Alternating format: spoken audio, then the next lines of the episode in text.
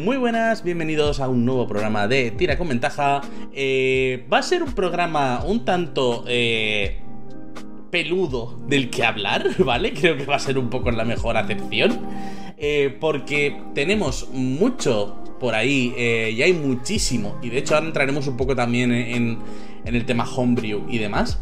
Pero hoy, como nos pedisteis, no me acuerdo por qué vía, vamos a hacer un programa hablando un poco de razas, de todas, no enumerando todas las razas que hay, pero sí un poco comentando sus cosas, su idiosincrasia y demás. Y como en los programas habitualmente me vienen acompañando aquí los amigos Gren y Caco. ¿Qué tal, chicos? Oliwis. Pues muy bien, muy- pasando calor ya, ¿eh? Sí, sí, se nota, ¿eh? Empieza, empieza a picar. Como Pero ahora la ventana entra lluvia. ¡Qué perro! O sea, no te digo más porque cuando estemos ahí en, en- en Galicia lo disfrutaremos, pero ¡qué perro! Estoy yo aquí medio asándome en esta cámara de cocción.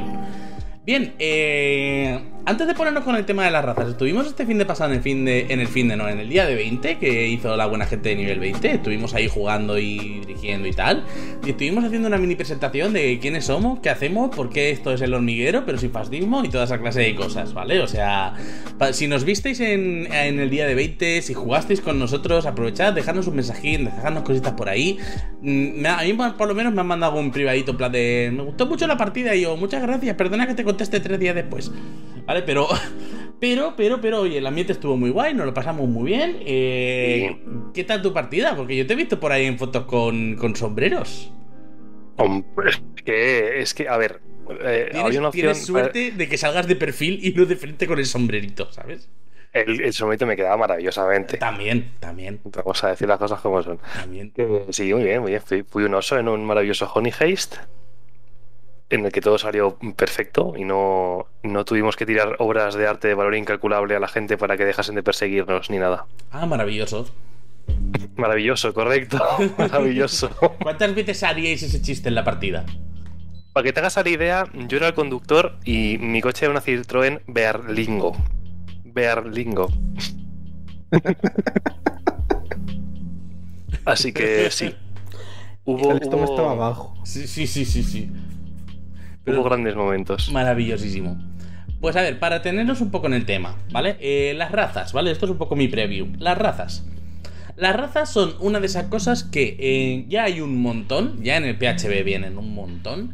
Con, su- eh, con las siguientes expansiones han ido saliendo más razas, no en todas las campañas ni en todos los eh, libros, pero sí que mm, se han preocupado de mantener un poco ese flujo constante de nuevas razas. También un poco, y esto se puede ver sobre todo, creo yo, en lo que es la escena homebrew, porque es algo más fácil de hacer y menos necesitado de un balanceo que una clase. Una clase creo que se ve muy rápido cuando está desbalanceada. Una raza, lo mismo no se nota tanto. Eh, Caco haciendo números le han salido como 54. No, no, no, razas. espérate, José. Antes has dicho, no vamos a numerar todas las razas. Te voy a corregir. Voy a numerar todas las razas. Son 54. Ya están numeradas. Seguir. Son 54 y las voy a decir de una sola vez. Que se haga así. Eh, y también un poco que mm, otros juegos eh, basados en Dungeons Quinta, obviamente, conforme han salido, se han preocupado un poco de desmarcarse de lo que es el, la marca original. ¿Cómo haciéndolo? Pues sacando más razas, como pasó, por ejemplo, con el Resurgir del Dragón, que fue un poco el que abrió en parte esta veda de vamos a sacar razas de todos los tipos y todos los colores. Hay un puñado, hay un puñado largo, no nos interesa enumerarlas todas una a una y contar su bonificador y su penalizador, pero sí un poco hablar de ellas, hablar de mm, quizá un poco por encima su historia, quizá un poco por encima de dónde han salido e incluso mm, hablar un poquito de, de esa escenita homebrew y por dónde podemos empezar de todo lo que tenemos. Pues yo diría que oficial, ¿vale? Oficial, oficial, vamos a referirnos principalmente a dos libros.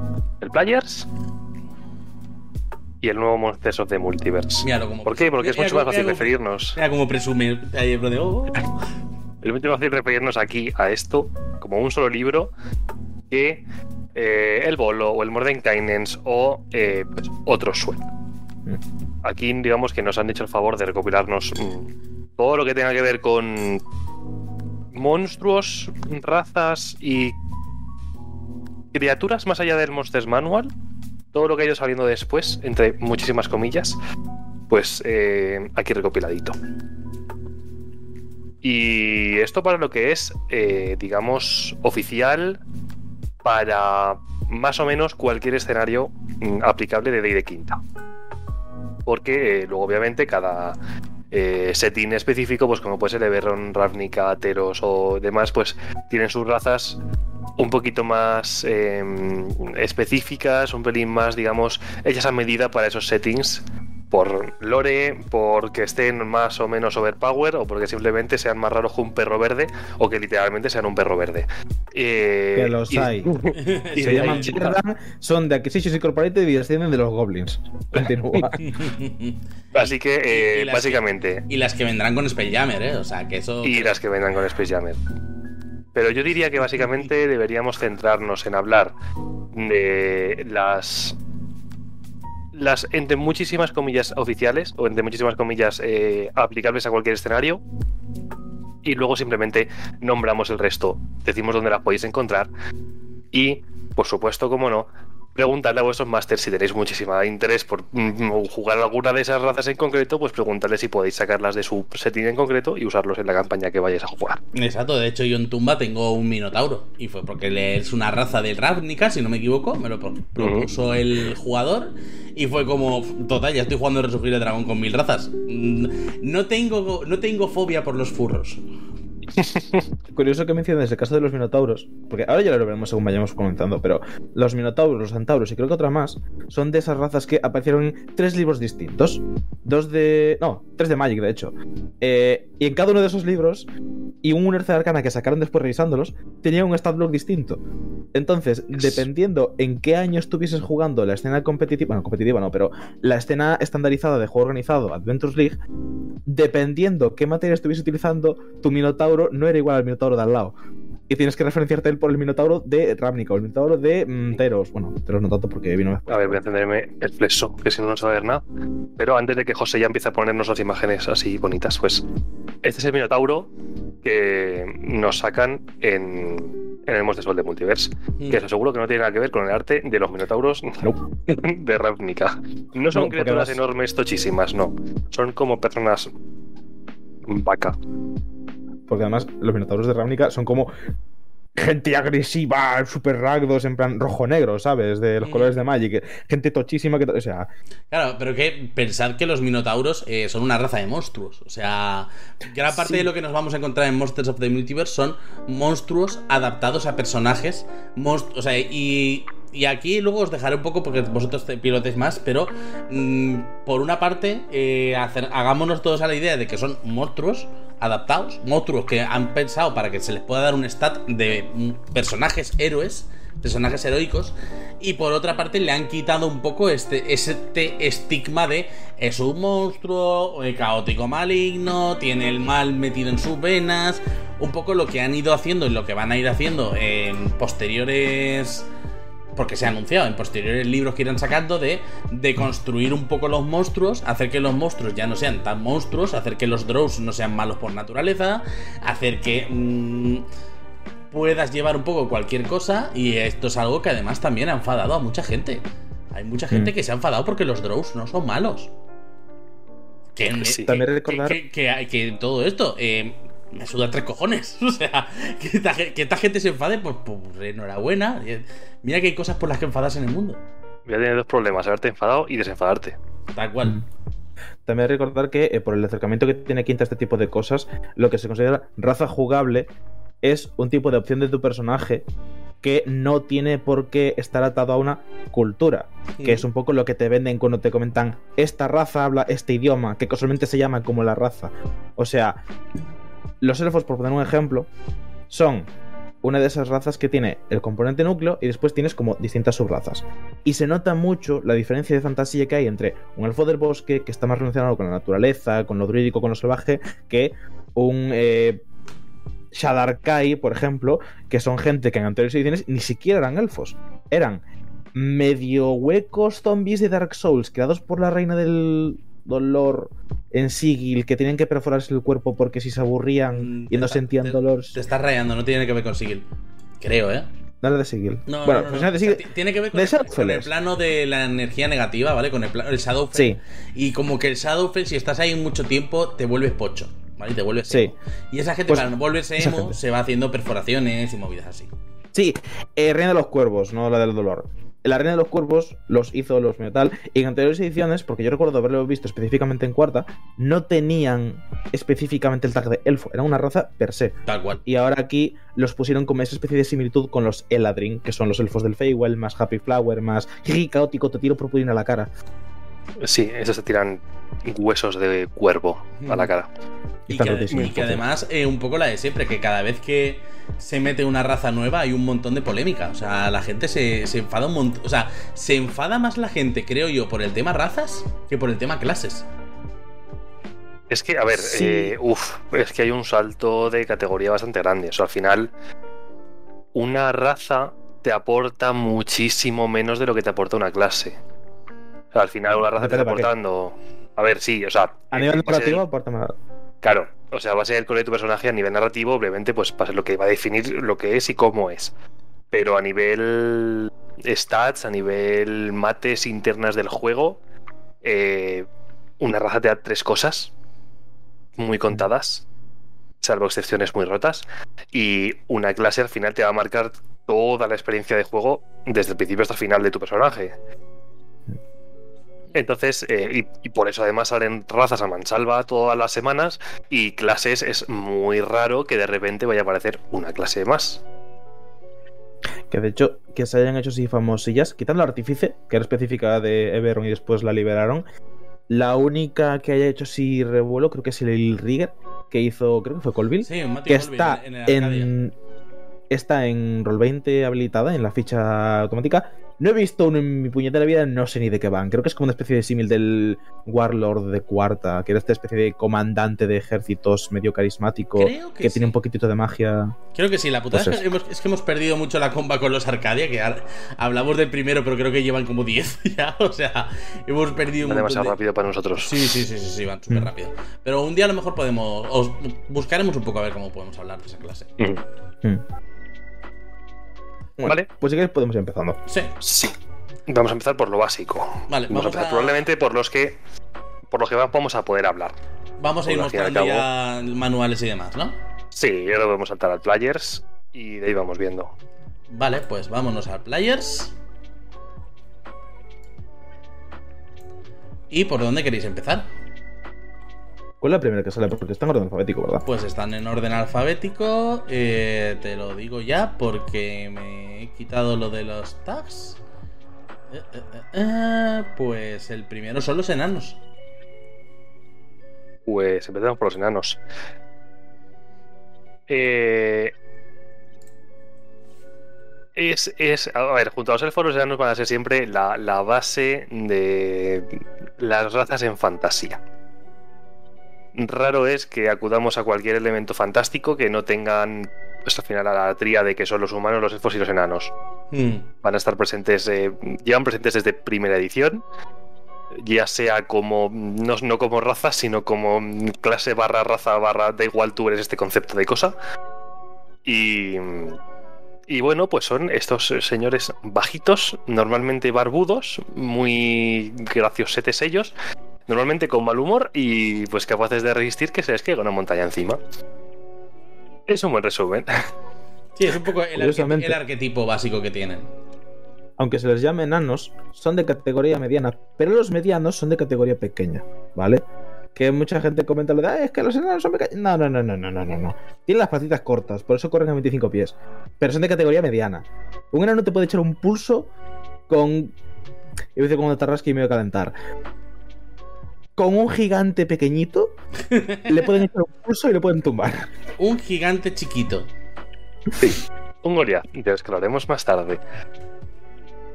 Eh, sí, pero a ver, al final, eh, cosas que tienen los enanos, obviamente, eh, de hecho, se ve reflejado en los rasgos que tienen por la raza. eh, están muy relacionados con las rocas, con las montañas, con la orfebrería, con la herrería. Eh, tienen esa conexión, no sé si a base de, raíz propia de lo que es eh, la mitología, entre muchas comillas, porque al fin y al cabo también tienen mucha presencia extraída de la mitología nórdica, de lo que eran pues estos enanos forjadores y, y poderosos con los martillos. Eh, no confundir con Thor. Thor no era un enano. No, Podría haberlo sí. sido. Si queréis un ejemplo más o menos clásico, o sea, básico de entender, en God of War, en el primer videojuego de God of War de PlayStation 4 salen dos enanos y en... A ver, y hay el concepto de personaje de Endgame. No, eh, Endgame no, la de antes, de Avengers. Infinity War. Sí, en Infinity War. El enano que nos Que está- que le forja... El enano gigante. Exacto. Y pues son enanos dependiendo de dónde. A lo mejor son muy grandes en otros mundos y en este les ha tocado ser los pequeñitos. Mm. ¿Quién sabe? A ver, la fantasía que te aporta un enano es básicamente tener esta especie de persona que es rechonchita, chiquita, pero resistente, dura, muy similar a una piedra. Tanque. Kirby con la transformación de la piedra, eso es un enano. De hecho, una de las variantes que tienen los Duergar, que son los enanos oscuros, se suele decir que vienen de la infraoscuridad, que se pueden transformar en roca y que por lo general la mayoría de fantasías los enanos siempre tienen mucha relación con el tema de las montañas, las minas, las profundidades, tal. Yo en mi setting personal dije que venían de los gigantes, pero que tenían una connotación muy específica y acabaron pues en lo que eran actualmente. No son medio gigantes, son. tal. ¿Por qué? Porque me pegaba, yo qué sé, piedras. Me gustan las piedras. Y a ver, eh, luego en el Players tenemos dos subclases de, de, de enanos. Que tenemos Subrazas. Eso, subrazas. Eh, los enanos de las colinas y los enanos de las montañas. Mm, Más allá de las dos cosas que te den, es decir, que mm, los enanos de las colinas tengan eh, un puntito más en sabiduría, que los de las montañas lo tengan un dos puntitos más a fuerza, y las competencias que puedas tener, ojo con los enanos de las colinas, que mm, tienen mucha más vida que los otros, porque tienes un punto de vida máximo de, partida y cada vez que ganes un nivel, digamos que es uno más. Con lo cual, pues eh, están, están bien hechos para resistir y para tener mucha vida. Pero, eh, a ver, más allá de que podemos hablar de lo, cómo están pensados en Faerun, ¿no? Que al final es el, entre comillas, el setting oficial de, de ahí de Quinta. Mucho más allá de eso, yo me basaría en que al final tu enano lo puedes hacer como quieras. Tu, hermano, puede ser eh, un hippie salido de los bosques eh, mm, y que en realidad parezcan más que son parte de un árbol que son parte de una montaña, que va a ser perfectamente válido. No, no nos atengamos a los, a los clásicos, a los a lo que un señor de Wisconsin ha dicho que un enano tiene que ser así. No hace falta. Pero eh, la fantasía común, la fantasía medieval y un poquito pues la mitología también de lo que de lo que se ha extraído, pues eh, sí que mantiene esa relación, esa formación en clanes dentro de sus comunidades, con un peso muy importante en, una jerarquía que se tiene que mantener. Y pues bueno, y que les gusta mucho el oro, por supuesto. Claro, yo para, ¿Y a quién para hacer un poco proselitismo del mío, ¿vale? Que no falte. eh, me gusta mucho cómo presentan las razas en Dungeons Quinta, a nivel de posibilidades y tal. Pero echo de menos una cosa que hacía Dungeons Cuarta, que era un poco esto que estamos haciendo nosotros, este vídeo que estamos formulando nosotros en directo y demás. eh, te lo daban por escrito. Y era un poco en plan de, ¿quieres llevar un personaje que sea tal, tal, tal y tal? Lleva un enano, o lleva un tiflin, o lleva un no sé qué. De hecho, voy a ver si puedo compartirlo. ¿Te gusta escuchar a estos grupos de música? ¿Tienes tatuadas este tipo de runas? ¿Y te gustan los tribales con este tipo de estética? Seguramente te gusta jugar un enano. Es un poco así, ¿vale? Quizá a lo mejor no tan marcado, no tan específico, pero sí que me gusta que te lo ponen un poco en plan de juega con un enano si quieres ser duro, rudo y fuerte como una roca. Aumentar la gloria de tus antepasados o ser la mano derecha de tu dios. Ser capaz de soportar tanto daño como eres capaz de causar. Ser miembro de una clase, de una raza que prefiere las clases paladín, clérigo y guerrero. Claro, aquí en Daños Cuarta está claro que. eh, o sea, ¿cómo decirlo? Está claro que, mejor dicho, que en Daños Quinta no querían carrilear tanto esta clase de experiencias. Pero. Mm. ¿Cómo lo han hecho? Como han hecho muchas otras cosas en Daños Quinta, que es no haciéndolo. Correcto. Poniendo probablemente aquí, si miras atrás luz la página, que ponga discreción del máster y que en realidad. Y, y un, un grabado de Jeremy Crawford así. De hecho, Y ya, ya lo podemos quitar en encima. todas las páginas. Ya lo podemos quitar encima. Disclaimer. Así en grande y levantando los brazos. A discreción del máster para lo que queda del vídeo, cualquier cosa que se diga aquí respecto al lore queda supeditada al lore específico que haya diseñado tu DM para la partida. Nosotros Correcto. hemos dicho que los enanos vienen de debajo de las rocas. Si tu DM dice que vienen de un meteorito que cruzó el mar astral, cosa que por cierto pienso hacer en Spelljammer, también es perfectamente válido y no tiene que ver con los Duergar. Efectivamente, la regla de Magic. Lo específico vence a lo general. Yep. Correcto. Y eh, justamente vamos a intentar hablar de lo general. Porque como intentemos ya entrar en lo específico, este vídeo sí que se nos va a un vídeo de 8 horas. Así Tal que cual. yo creo que los enanos. Eh, ¿Desea alguien decir algo más? Eh, sí, a modo de datos así chachis que voy a ir soltando de vez en cuando. eh, si alguien tiene interés en ver cosas más allá de lo que nos presenta Quinta, porque tiene curiosidad y le gusta ver en Wikipedia, hay dos fantasías de enanos que no están presentes en Quinta todavía. Todo el mundo sabe lo que es un Tifling, ¿vale? Una mezcla entre humano y demonio. Vale, pues resulta que todas las razas tienen su variante con nombre y cositas de raza y demonio o diablo o planos inferiores. Y en el caso de los eh, enanos hay dos que se llaman Maeluz con TH y Durzagon. Venga, a la wiki de Forgotten Realms y hacer deberes, que a lo mejor os gustan cosas.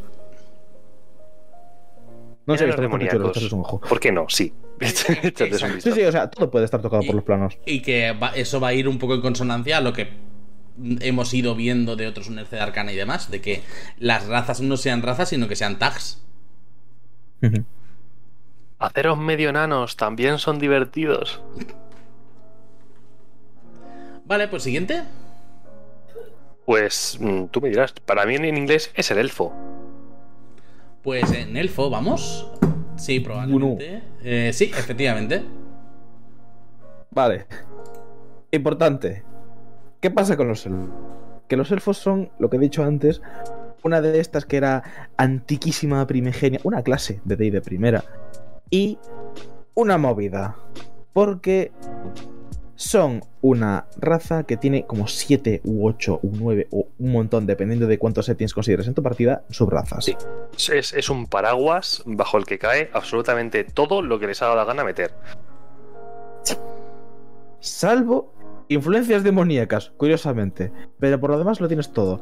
¿Quieres jugar a Dark Souls? Tienes a los Shadarkai, que los hemos comentado antes. ¿Quieres jugar a jugar con, las hadas? Tienes a los Eladrin, que son elfos que se pueden teletransportar. Su pelo y su estado de humor les cambia con las estaciones. Son una movida. Eh, ¿Quieres ir un poquito más tradicional y ser muy altivo y vestir ropajes luengos? Tienes altos elfos. Tienes un country de mago, tampoco te chales. ¿Que quieres ser más naturaleza y tener un arco? Elfo del bosque. Vas un poco más rápido, tampoco te quentes. Son ¿Te gusta mucho muy el agua? curioso. También tienes a los elfos del mar. No pasa del nada. Tenemos cubiertos en todos los Elfos aspectos. lunares, elfos solares. Sí, Así elfos es. altos, Y- elfos de mar, Shadarkai, pálidos, que son del Mateo Merce. eh, hay tres en Kaladesh, unos específicos de Zendikar, y ahora van a sacar los elfos astrales en Spelljammer. Es curioso, porque tú te pones a ver la lista de rasgos base de los elfos, y creo que son la raza que tiene más cosas. Tienen el trance. Tienen eh, el competencia con percepción, que es la mejor habilidad del juego porque invalida otra habilidad que es sigilo tienen eh, lo del entrenamiento este base de las armas. Tienen, eh, no sé qué otra cosa tenían. Ah, lo de inmunidad a- al sueño mágico y ventaja en un tipo de salvaciones. y decir, tiene visión de oscuridad. ¿Qué raza no tiene visión de oscuridad? Tres. Dracónidos humanos y Firbolgs, ya está. Eh, Y, de- y de hecho es raro que los dracónidos no la tengan. O sea, por... a ver, ahora hay unos cuantos más. Pero en su momento, Sí. cuando, había, cuando había PHB y dos libros más, era. Todas las razas tienen visión de oscuridad, salvo tres. Ahora creo que son cinco o seis, pero vamos. Sí. De 54 a 6. Sí, sí, Y siempre lo hago para cogerme las que no lo tienen, ¿eh? Soy increíble. Porque, porque los centauros tampoco tienen visión en la oscuridad. Pero, ¿qué centauros? los de... Lo- los de Boldor. Ah. Es Y no es ninguno de los dos que estabas pensando, Caco. Sí, eh, eso. Cada subraza, además de todo lo que ya trae por ser elfo, también tiene sus pequeñas cositas. Que si un cantrip extra, 5 pies de movimiento adicionales, velocidad nadando, hechizos de dominio que a partir de cierto manual, si tienes hechizos raciales, puedes lanzarlos si tienes hechizos estándar. Creo que es de las... No es la más rota, ¿vale? Pero sí que es la que más regalitos tiene. Y cuando te pones a compararlo con otros juegos como puede ser Pathfinder, Cuarta u otros juegos RS, te das cuenta de que esos juegos suelen tener a veces una opción que es que tú puedes descomponer las partes de tus opciones de personaje de las razas. Por ejemplo, en Pathfinder sé que existe, ¿vale? Si tienes Eh, hechizos de dominio, esto vale dos puntos. Si tienes competencia de habilidad, esto vale medio punto. Si tienes competencia en arma, vale medio punto. Y puedes quitarte y ponerte cosas de una lista alternativa para quedarte otra vez a cero, quedarte neto y hacerte una raza un poquito custom. Comparas los dos que hemos visto, que son los enanos y los elfos, que son los que más tienen, con no sé cuál viene después, pero uno que no va a tener ni de lejos tantísimas cosas y lloras. De hecho, hay mucha gente que se pasa. hay gente que se pasa de Pathfinder a Quinta, lee los elfos y llora. ¿Por qué? Porque tienen demasiadas cosas. Un saludo para Raymond y el proselitiz de Pathfinder. Sí, o sea, al final, o sea, sí que es cierto que además se, se va a notar muchísimo que pasar de las razas básicas del PHB, que son razas que vienen arrastrando de otras ediciones, que son razas que tienen que estar siempre presentes, y además se nota mucho una cosa que hacen en quinta, que es que si van a meter una cosa a otra edición, intentan que se parezca. O sea, sí que lo adaptan a quinta, pero intentan que se parezca. Si esta tenían visión oscuridad, pues vamos a dársela. Hay gestos antes tenían cuatro cantrips a su elección, bueno, vamos a dejarles uno. Y con ese adaptar, ¿qué pasa? Que las razas que han adaptado de anteriores ediciones han traído mucho más cosas que las que se han ido creando posteriormente para quinta. Porque las que se han creado posteriormente para quinta han seguido unas reglas establecidas de cómo se crean las razas, o al menos cuáles son los puntos más o menos en común que tienen todas, para que estén más o menos equilibradas. O sea, si, tuviesen puntos, como ha comentado que lo hacen Pathfinder, y juraría que mm, yo lo he leído también en otro juego que no era Pathfinder. Eh, si las juntas es todas, las que vienen ya a posteriori del PHB, todas van a estar en un nivel de poderío bastante similar. Pero claro, de repente los comparas con los altos elfos o con incluso con los Tiflins, que también tienen cosas que no vamos a dejarlos de lado solamente porque no sean elfos, también podemos echar mierda a otras razas. Sí, sí, sí. Y se nota mucho que hay una diferencia de poder o una diferencia a lo mejor de escala, es decir, eh, vale, esta raza está aquí, pero es que todas las demás ya van a estar un pelín por debajo. Entonces sí, lo vamos a ver sobre todo en las del PHB y cuando salgamos del PHB vamos a ver que todas se equiparan mucho y todas al final acaban estando en un lugar muy similar para que te cojas la raza que te cojas, nunca estés por encima de tus compañeros. Sobre todo a niveles bajos, que cuando más se va a notar. Cuando estás a nivel 1, a nivel 2, y aparte de lo que tienes por clase, también tienes cositas por raza que el resto no tienen, eh, hay una pequeña descompensación. Luego, obviamente, a niveles muchísimo más altos, pues no se va a notar, ¿sabes? Que el, el elfo diga, yo es que con cuatro horas he dormido. Pues va a dar igual. O- Bien, bien por ti, que- máquina, crack, sí, fiera. Es que además lo de las cuatro horas es un poco eh, el, el- lo más inútil del mundo porque el resto necesita ocho. Es en plan, ¿y las otras cuatro horas que has hecho? Eh, mirar al Sí, eso te iba a decir. Es inútil dependiendo de la campaña. Porque si tienes cosas específicas como puede ser el tiempo de downtime, movidas de crafteo, no voy a traer a la persona que está preguntando por no. crafteo en el chat. si tienes ese tipo de mecánicas que te permiten gastar horas de tiempo que no estés activamente aventurando, los elfos pueden aprovecharse de ellas. Pero tu DM tiene que querer meter esas mecánicas. Hostia, sí, pero aún así me parece muy de, de Sí, sí, es específico. Me- no, no, y que me parece muy de cabeza cuadrada que tengas cuatro horas solamente para dormir, las otras cuatro las dediques a currar. ¿Sabes? O sea. Sí. O sea, es, es como si mientras tus compañeros están durmiendo, tú las cuatro horas que te faltan te pones a hacer ejercicio. Te pones a correr y a hacer flexiones. O, yo qué sé, a escribir un libro. Mm. A ver, también es cierto que se estipula que cuatro horas son las que necesita de trance mínimo. Después a mayores puede estar meditando en sus vidas pasadas, reencarnadas de hace mil años y cosas Claro, por el claro, estilo. O leer su libro de mago preparándose conjuros, preparando pergaminos y cosas que no requieren hacer ruido. Para no, desper- no despertéis a vuestros colegas que están durmiendo, por favor. ¿Qué, qué es eso? Que también es de ser un poco eh, cabronía. Solo, solo tengo cuatro horas para dormir. Las, las otras cuatro horas, mientras Así que vosotros que orden. dormís, voy a ir picando piedras, ¿sabes? Que Voy a afinar todos mis instrumentos. ¿Quién, quién está con el taladro a las 3 de la mañana y el elfo? Sí.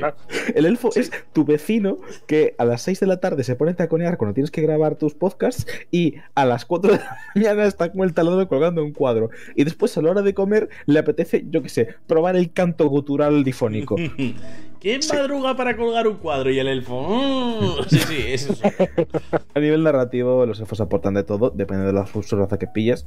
Eh, son muy temáticos, depende de dónde vengan. Hay subrazas, subrazas de elfo que están enfocadas a biomas y a entornos como puede ser el mar o el desierto. Y otros que están enfocadas a dimensiones, como son los Shadarkai o los Eladrin, que vienen de los planos de la energía positiva y negativa. Actualmente Feywild y Shadowfell. Y básicamente suele ser una cultura que tiene un historia milenaria. Hay por ahí una especie de fábula que cuenta como el antiguo dios de los Eladrin, que es el dios de los elfos, se pegó de hostias con el elfo, con el dios de los orcos y la sangre que cayó creó unos demonios, unas movidas, ¿vale? Los elfos estuvieron ahí desde los albores de los tiempos y son unos Eh, pedantes, a nadie le gustan. Eh, Sí. Y que es un poco. A, a mí me gustan, ¿eh? Respeta. Sí, sí, sí. Bueno, respeto, respeto. que aquí. Respeto que no tengas opinión. No, que me ha quedado un poco por, por el SD. Es que los enanos son mejores que los elfos. Es que los elfos tal. va. Mm, ¿Qué tenéis? ¿14 Nah. años? O sea. Nah. Esas son discusiones pequeñas. Y que Lo mejor es el humano, evidentemente. Exacto, Que en un mundo de gente otra. que lanza fuego por el culo está aquí, en plan, pues yo tengo un palo. Exacto. Y, pero- y más allá de eso, los elfos también representan un poco este. eh, esta un poco visión eh, cínica de la mortalidad. Este. mm, estar un poco por encima, esta altivez. O sea, Mm. si los va. O sea, coger y representarlos de esa manera o interpretarlos de esa manera, quizás sea un poco eh, cliché, pero no es un mal cliché si se sabe llevar bien. ¿Y qué dice Y- nuestro manual de cuarta de los elfos? Nuestro manual de cuarta dice que los elfos van antes que los enanos. Vale, o sea, estoy echando- Tiene toda su lógica. Sí, sí, tiene sentido, tiene sentido. Pero viene a decir que eh, salvajes y libres, a- porque aquí los enfoca más un poco desde la parte ranger, los elfos custodian sus tierras boscosas empleando el sigilo y mortíferas flechas que descienden desde los árboles. Construyen sus hogares en armonía con el bosque, tan perfectamente unidos que los viajeros a menudo no descubren que han entrado en una comunidad élfica hasta que es demasiado tarde, porque se ve que solo aspiran a rangers. Eh, juega, un elf- juega con un elfo si quieres ser rápido, silencioso y salvaje, dirigir a tus compañeros a través de los bosques más profundos y atravesar a tus enemigos con flechas, ser miembro de una raza que prefiere las clases explorador, pícaro y clérigo. Y no mencionan mago, que es otro, otro Decir también- básico también. Decir también que si queréis una subversión de los elfos que no sea tan. Echaos un vistazo a un cómic de Morán que se llama El Bosque con V, porque ahí aparecen elfos en un bosque mágico y no movidas, y no son en absoluto lo que te esperarías de un elfo. Y es hilarante. También comento por el chat que no hay elfo demoníaco, lo hay, se llama Feiri. Fei, como Feérico con Y, apóstrofe RI. Y es como un Tiflin, básicamente, no tiene mucho más. Pero con orejas picudas. Pues antes de partir, bueno, aparte de que no hemos nombrado a, a Dristo Urden y toda su estirpe, pero creo que no hace falta. Los elfos oscuros son una raza perfectamente válida, no, no tienen por qué ser malvados inherentes por naturaleza y esas cosas que creo que no hace falta decir. Y, y que, y que Eh, además tampoco podemos meter enemismos a con los elfos y los elfos oscuros, porque aunque sean elfos de plantilla, se parecen como un huevo a una castaña. O sea. Correcto. Sí. Y nada, y luego lo veremos más adelante, pero los Sadarkai, los Elfos del Mar y los Eladrin, eh, fuera del PHB, no son subrazas de elfos, son razas aparte. Porque si no se complicaba mucho todo. De hecho, los, los Eladrin en cuarta ya eran una raza propia. Sí. Pero sí que son el- elfotipos, ¿no? Vamos a llamarlos Sí. elfotipos. Sí, o sea, tienen como cuatro o cinco rasgos que son comunes a todos los elfos, por eso los consideran sus razas de elfo, pero los tres que los diferencian son los que hacen que sean su propia cosa. En el modo en el que aparecen te tienen que poner todo lo demás porque no te pueden decir, ¿quieres jugar con alguien? Perfecto, cómprate el PHB por si no tenéis suficiente con este libro y mírate la mitad de tu raza en el PHB y la otra aquí. Hostia. Sí, ese, ese es lógico. Vale, pues. ¿Qué es lo siguiente? Los medianos. Los halflings. Los halflings. No lo sé. Al menos lo es para mí en inglés. Eh, pues te digo ahora sí, efectivamente. Los medianos. Pues los medianos, los hobbits, los halflings, como lo quieras llamar, porque probablemente todo tenga copyright a día de hoy. Así que te van a crujir los abogados, les llames como les llames. porque no, no se llaman, Mediombres. No se llaman half, o sea, no se llaman hobbits, porque el señor Tolkien dijo, eh, registrado, el nombre es mío, págame. Y estos dijeron, no, los vamos a llamar de otra manera. Y, y ya está, son halflings, son los medio hombres, ¿no? Como ha dicho Kako. Eh, son gente pequeñita. Eh, o sea, es que no hay mucho más. Es que es, es la fantasía sacada literalmente de El Señor de los Anillos, El Hobbit y los libros de Tolkien. Es literalmente la raza de, Frodo Bolsón y sus amigos. Sus amigos, los que son igual que ellos, no los, los otros. Eh, al final, pues te dan un poquito esa visión de que está, pues, son pequeñitos, son prácticos, son como muy curiosos, eh, les gusta, pues, vivir en sitios pequeños, tranquilos, en comunidades, ¿no? Pues tienen sus, sus granjas y, y, sus cosas, y que no suelen tampoco meterse ni en las movidas de las otras razas, ni suelen meterse tampoco en formar parte de hacer reinos enorme, enormes, en plan el reino de los halflings, eso no suele ser lo normal, no suele existir, porque al final en cualquier de fantasía suficiente es como que tengas que hacer reinos para los enanos, para los elfos, para los humanos y quién sabe para qué más.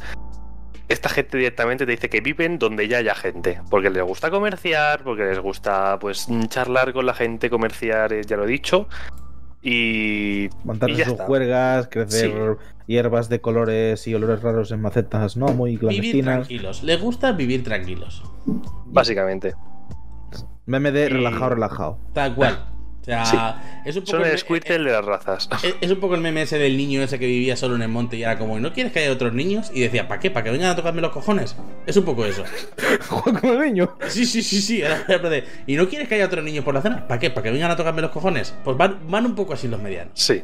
Sí, sí. Yo- Los medianos vienen a ser el Chuso Montero de D&D. Que eso sí que me ha ocurrido eso. Y, Eh, Está bien, está bien, está bien tirado. Está Sí. bien tirado. Y sí, a ver, luego mm, suelen ser muy graciosos en cuestión de sus apellidos, porque suelen tener apellidos bastante, bastante divertidos. En inglés todos tienen bastante más gracia, pero poder llamarlo tocatonel a tu, a tu mediano, pues, pues es muy rimbombante y tiene mucha gracia. Cebadilla mantecona. O sea, es que. es que ¿quién va a ser mejor con ese nombre? Nadie.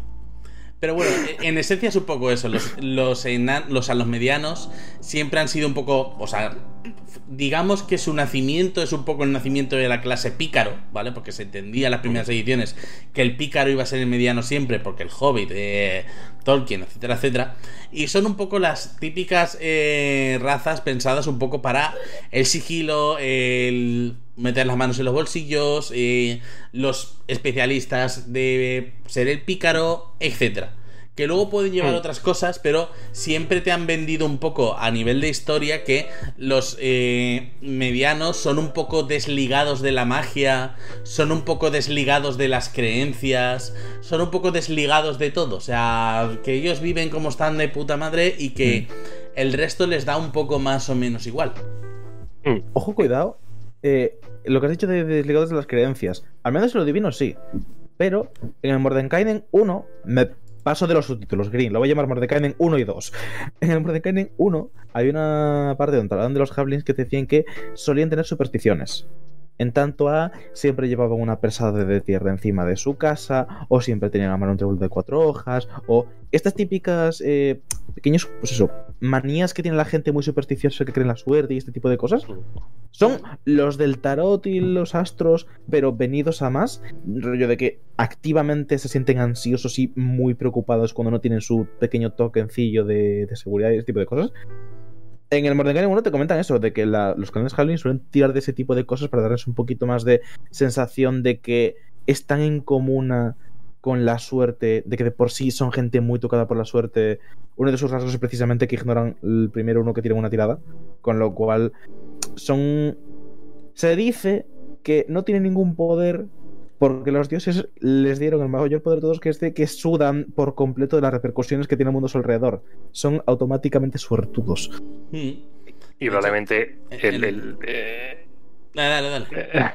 el rasgo de suerte eh, va a ser de, mecánicamente lo más importante que van a tener los Halflings. Es decir, cuando saques un 1 un de 20 en una tirada de habilidad, en un ataque, en una tirada de salvación, lo puedes volver a tirar. Tienes que usar siempre el, el nuevo, la nueva tirada. Pero en plan de, para ti no existen los unos. De buenas a primeras. El segundo uno te lo comes. Sí. O sea, Halfling con dote de suerte y mago adivinador. Y ahora tú eres el Y vas DM. tirando. Y tú eres el DM. Tú decides cuándo y cuándo no es solo una tirada. Pero bueno, sí, es un poco- en el chat están comentando los Kenders, que eso es Dragonlance, si no Sí. me equivoco. Están comentando Willow, que ahora van a sacar Sí. un poco nueva serie. Eh, y también un poco eso, que a los hobbits digamos que de hecho eh, la representación a lo mejor más cercana que tenemos muchos de los hobbits es las películas del Señor de los Anillos y se muestra muy bien su carácter desligado y demás. Pero es que ahí en las películas, eh, digamos que las películas no te lo vienen a contar todo y te dejan un poco el ese de, bueno, sí, sí, se han estado pegando en la guerra del anillo ahí a tomar por el saco, pero los hobbits han estado de puta madre y nadie les ha venido a tocar las narices y tal. Pero es que eso eh, es falso porque en los libros sí que la guerra llega hasta ellos. Y, y claro, De hecho, al final de la tercera película es como que coge la parte del libro, le pega una patada y es como, y llegaron. sí, sí, o sea... Pero según tengo entendido, a la vuelta de Mordor, eh, Frodo y sus colegas tienen que reconquistar la comarca porque está invadida por, por Peña. eh, por Peña, entre otros, eh, Saruman, que no está muerto. Estaba de parranda. Exacto, exacto. O sea, Saruman hace un poco la de no estaba muerto y Saruman es el que se dedica a dar mm, mala leche en la zona de los hobbits. Les toca medio reconquistarla, que eso es un poco lo que no se ve en las películas, que es un poco lo que ha hecho quizá que se vea más ese carácter de los hobbits indolente, desenfadado. indulgente, de, bueno, sí, ah, puta madre de todo. ¿Dónde está la... te los- ¿Has traído los porros? Pues eso. ¿Dónde está mi hierba? Tal cual. Sí. Y nada, hay dos, sub- dos subrazas. Eh, están los pies ligeros, que son sí que son los más típicos de Hobbit. De esta gente súper tranquila, súper de chill, que se lleva bien con todo el mundo. Y que son sigilosos. Y luego están los Stout, que básicamente es en plan de. Eres un, eres un halfling, pero es como si tu abuelo en realidad hubiese sido un enano. Porque tienen un poquito más de fuerza, tienen más resistencia contra el veneno, que también es una cosa muy típica de los enanos. Entonces es como que tienes un poquito de sangre nada en tu, en tu penas. Más o menos. Es para que te hagas la idea, eso es un poco el stout de, de los halflings. En español se llama de otra manera y no se llama la stout. No, es y for- Fornidos. y fornido. Los fornidos. Fornidos. Eh, Pues sí. también después, en ese manual que no nos cae especialmente bien, se comenta de un tercero que son los Ghostwise, que son básicamente telepáticos y son descendientes de unas movidas que hubo con unos fantasmas, que hay una guerra de los... A nadie le gusta Costa Espada. ¿Por qué seguimos hablando de esto? Que sí, que sí, que va en serio, que tienen telepatía y que... O sea, la escena Los de- Halflings Ghostwise, eh, llevan su ancestría a una guerra que hubo entre las tribus Halfling que envió a sus ancestros a una batalla por Luiren. No sé qué es Luiren. Es la escena de Boya Horseman de "What?". Madre mía. ¿Y qué dice nuestro manual de cuarta? Que puedes jugar con un mediano si quieres ser un héroe valeroso al que es fácil subestimar, ser amable, afectuoso y amistoso, ser miembro de una raza que prefiere las clases pícaro, explorador y señor de la guerra. Es verdad. Señor de la guerra. Se va a mencionar en este stream. Sí. O los. Warlords. Eh, sí. Pero, pero no lo saquemos del sitio. Los halflings son todos de Hufflepuff. Y eso, en esa colina moriré. Sí, son. Siguientes. Siguientes, eh, los humanos, las personas. Has llegado a un mundo de fantasía y quieres seguir siendo tú mismo. Llegamos al punto que estabas buscando. A la... Eres de esas personas que dicen, bueno, sí, tener un más dos y tener cuatro rasgos está de puñetera madre, pero. ¿Y esas dotes? Quiero ver esas dotes. Dame las dotes. Quiero empezar a rapiñar puntos. Si eres de esas personas que utiliza reparto de puntos en vez de tirar de dados o estándar de rey, es porque juegas humano. O- Y probablemente seas un guerrero. Porque O- el 80% de la gente que juega humano también juega guerrero. Es una mentira como una casa. La gente que juega humano se coge variante y hace unas wills loquísimas. ¿Qué dices? A ver, a ver, a ver, como humano guerrero, por alusiones. No lo digo yo, lo dijo Diandy Beyond. Por alusiones, como humano guerrero, eh, no es, como he leído por ahí, eh, no es una clase aburrida, ni mucho menos, y ni es una raza tan aburrida, porque además es un poco, eh, ¿cómo decirlo? Más adelante te vas a arrepentir muy fuertemente eh, en el momento en el que tengas la oportunidad de decir dos puntos más a características o una dote. Porque todo el mundo se coge dos puntos más a características. Eso es así. O sea, eso es así tal cual. Pero que ya de buenas a primeras tengas la decisión en la cara y no puedas seguir avanzando sin cogerlo. eh, es muy interesante porque esa dote puede ser diferencial. Esa dote puede ser un poco la que mm, te marque un poco la diferencia con respecto al resto. La única parte en la que tienes un poquito de problemas es no puedes cogerte dotes que tengan restricciones específicas de raza. Y eso es ahora que ya veremos luego en el TASA cuando todas las razas Claro. sean tags, como arreglan eso con un Eso a discreción del máster, ¿sabes? a menos que tu máster diga que ah, Y después, ahora que estamos comentando los humanos, o sea, humanos estándar, tienes más uno a todos, eh, venga, tira millas, ya es suficiente. Humanos variantes, tienes dos más unos y una dote, mm, perfecto, y una competencia, una habilidad. Linaje customizado. Si después de todo este programa, y seguramente nos toque incluso dividirlo en dos programas porque nos quedan unas cuantas, eh, todavía no has encontrado una raza que te haga sentir que tu oce furro se sienta vivo, puedes optar a la versión fácil de es cogerte un linaje custom. ¿Qué es un linaje custom? Básicamente te pones la estática que tú quieres y es como el humano variante, solo que con Dark Vision. Con lo cual ya eres una raza oficialmente y no una pseudo raza rara. ¿Que- ¿De qué vas por ahí? ¿Qué necesitas? ¿Antorchas? Como, como un patético Pisan.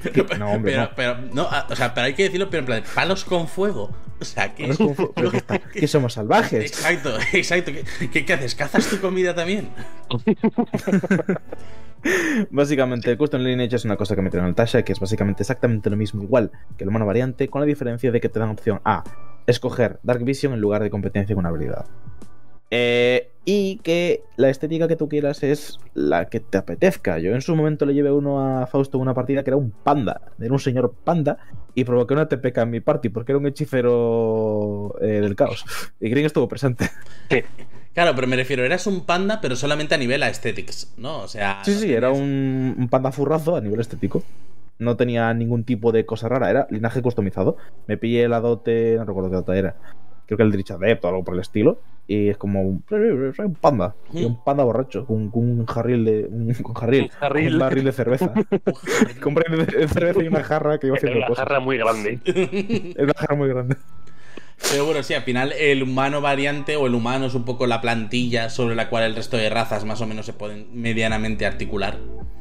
Eh, también un poco lo que re- quiere representar es que los humanos son lo más habitual que te puedes encontrar en un mundo de fantasía, que sí que hay regiones propias de los enanos, de los dracónidos, de los semielfos, pero mm, humanos es lo normal a encontrar en prácticamente casi todos los settings.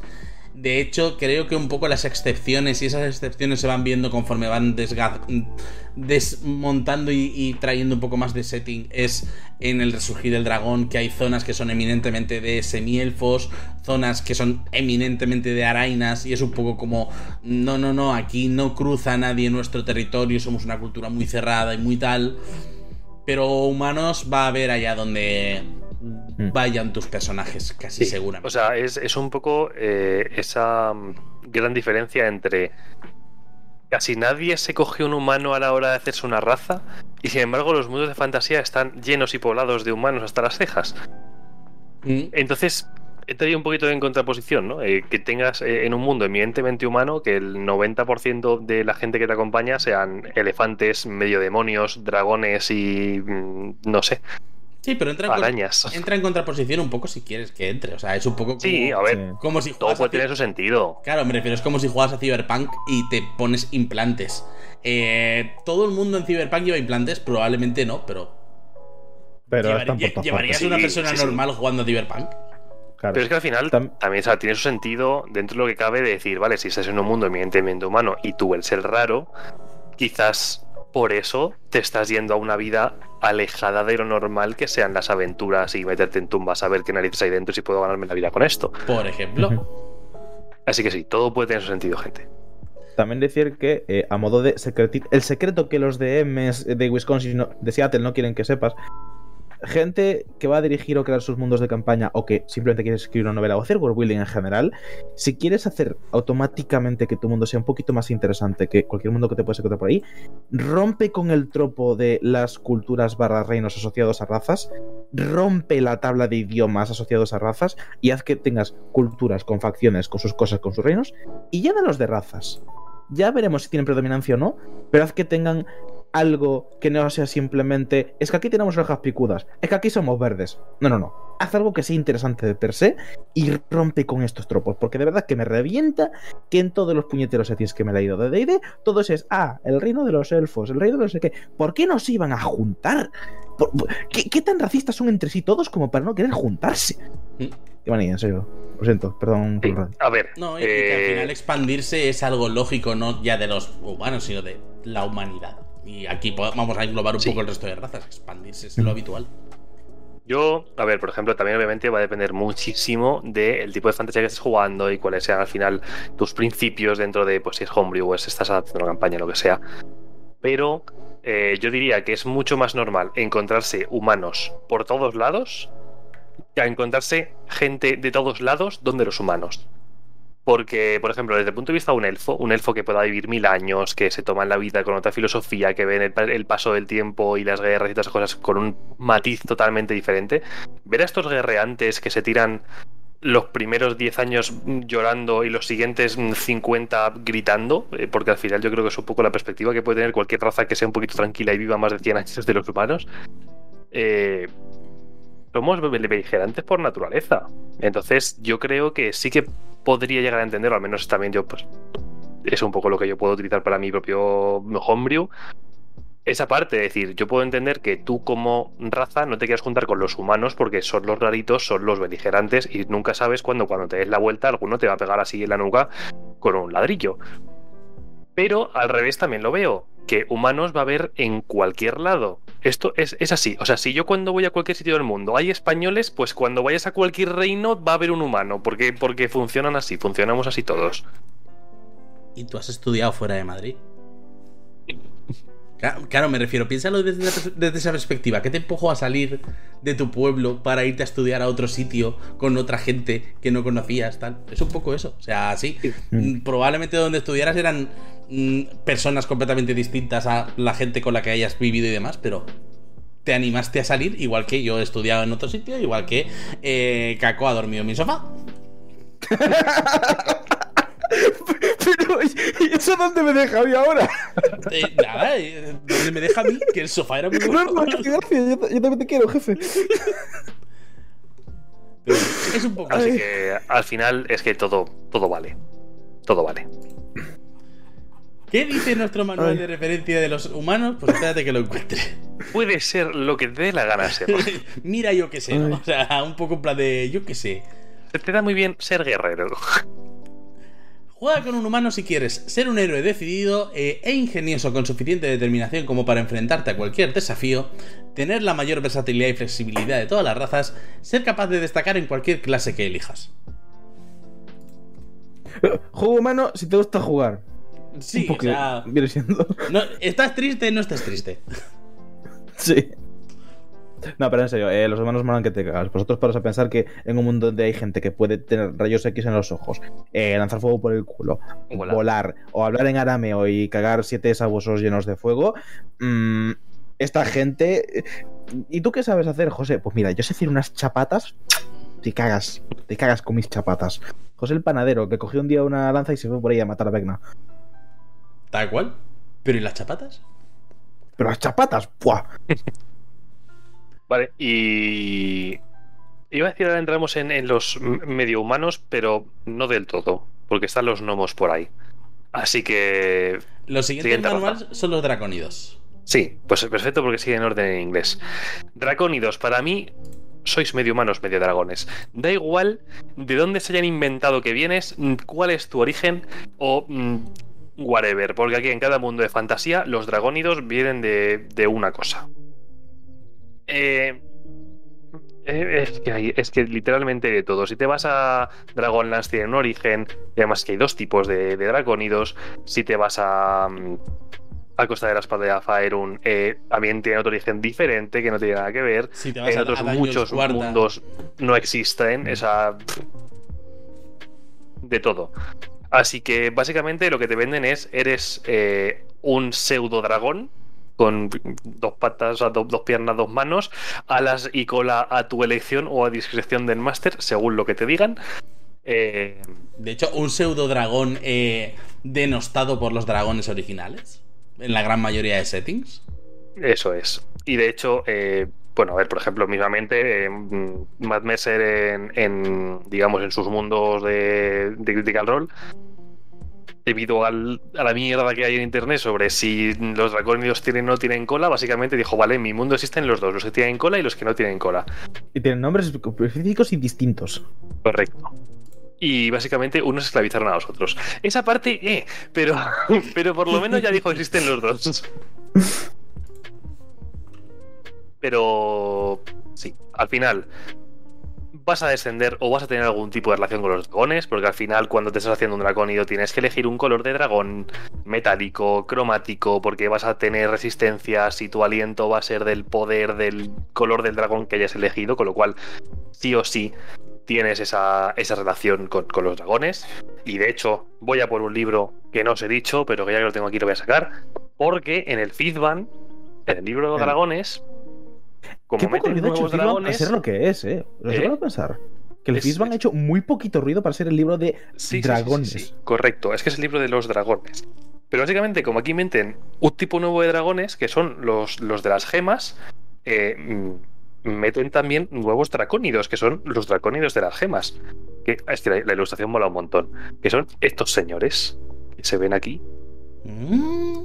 Y están chulos, están chulos, porque ya no es en plan de no, soy un dragón verde, un dracónido verde, no, soy un dracónido esmeralda. O soy un dracónido amatista. De hecho, son- eh, los dracónidos ya cuando salieron en Daños Cuarta hubo su polémica porque todo el mundo los veía un poco como la raza Pucci. La raza en plan de, oh, claro, un dragón que encima tira fuego, porque ya tiraban fuego en Cuarta. Eh, eh, qué innecesariamente molón. No sé, eh, estoy jugando a un juego que se llama Dragones y mazmorras. Ya, pero- llevar a un dragón venido a menos. Sí, sí, pero me refiero en Daños Cuarta, en su momento, la, incur- o sea, la inclusión de los dracónidos y de los tiflins se vio como un anatema. También pensar que venía de, de una edición mucho más rocosa como era Daños 3 y claro. medio, que era mu- mucho más monolítica. Sí, en algún manual perdido habría dracónidos y se les mencionaría un poco como de soslayo, pero que en cuarta pudieras jugar con dracónidos y tiflins, ¿dónde vas modernito? Sí. Pues, ¿De qué vas tú con tus poco- fantasías Animu? sí, sí, Pocos sí, sí. moder- poco modernitos en la quinta que viene en, en las razas básicas. O sea que. mm, No, pero en cuarta estaban las básicas también, a eso me Ah, refiero. también. Que, lo- que ahí fue cuando lo metieron por primera vez y todo el mundo en plan de, oh, dracónidos, tiflins, me enfurezco. También hay Eladrins, no sé qué es eso. Eso no me pero también me enfada. Exacto. Eh, al final también, o sea, eh, también te cuentan que al final, pues, eh, el hecho de que provengan de los dragones tienen como un. No sé, no un egocentrismo, pero que están como muy orgullosos de venir de donde vienen, ¿no? Y que se consideran también superiores al resto en algunos sentidos, ¿no? En plan de no, es que por mis venas corre la sangre de los grandísimos dragones. Es normal incluso que de hecho eh, los dracónidos también tengan algún tipo de... o estén muy ligados a los dioses dragones, ya sean los dos básicos, que tienes a Tiamat, tienes a Bahamut, pero eh, depende de cada setting les van a dar un nombre diferente. Pero si te quieres inventar más dioses dragones, pues lo puedes hacer y seguro que a esta gente les encanta adorarlos y decir que yo provengo de la sangre de Bahamut porque mm, el primero de mi nombre, no sé qué, no sé cuántos. Y, y también suelen tender a comunidades un poco cerradas, es decir, no, lo mío para mí. Sí, se les ve sobre Y- todo también, mm, no a lo mejor belicosos, pero sí eh, soldados. Se les ve un poco, no, a, no a lo mejor con la iniciativa esa como para mandar una guerra o montar una guerra cada dos por tres, pero sí que se les ve un poco capaces siempre de empuñar armas y no suelen ser vistos tanto como pícaros, como magos. No, es también normalmente si piensas en una persona barra dragón, te sueles imaginar algo grande, Imponente. potente, paladín. Sí, que, que marca el ritmo, que está presente. Bárbaro, algo, algo, Mm. algo muy grande, algo como muy, muy potente y muy poderoso. De Pero. hecho, ya que, es- ya que estamos hablando de cometer crímenes de guerra, eh, dime un color, cualquiera. El naranja. ¡Ojo! Dios mío, José, maravilloso. So- solo tengo tres chinchetas naranjas y están ocupadas. Pongo una amarilla, ¿vale? No hay híbridos de dragones infernales en anteriores ediciones, pero voy a poner un post-it conforme lo voy a crear y lo voy a dejar por Discord. Así que, no sé, estad atento la semana que viene. ¡Ojo! Me ha encantado, José. Necesito nombre para eso, así que cuando acabe el stream me vais al Discord y me ponéis eh, nombres guapos que queréis que voten los dragones infernales. Y os dejo el enlace para entrar en nuestro Discord en el chat. Yes. ¿Vale? Y, Y si estás viendo esto en diferido o estás sí. escuchándonos en iVoox Spotify, eh, pídenoslo por Twitter. Tardaremos menos. A cualquiera. Y mientras tanto, os enseño esta otra ilustración de un dracónido de bronce que está muy chula, Mm. además. Y te da también un poquito eso que hemos hablado, una imagen de un dracónido un pelín más delgadito, como un pelín más ágil, que es quizás menos normal o no se te viene tanto a la mente, pero que también pues, te pueden dar muchísimo juego que te hagas eh, un pícaro dracónido. Pueden existir perfectamente. Si lo pintas de negro, además, pues puedes decir que se camufla muy bien en las sombras o yo que sé, cualquier cosa. As- así tengo uno en mi campaña de la tumba. Pícaro, dracónido y asesino. ¿Sabes? Lo tiene todo. Pues sí, tan chulis. Yo, a mí es que me gustan mucho los draconidos. Tienen, tienen eh, el hecho ese de que puedan descender de los grandes dragones, pues, pues como que tienen un poquito de, de intríngulis. Y poco más, yo creo. Yo Pues- creo que en el Mordenkainen 2, como dice Kako, no, no tenemos nada especial que tenga que ver con esta gente.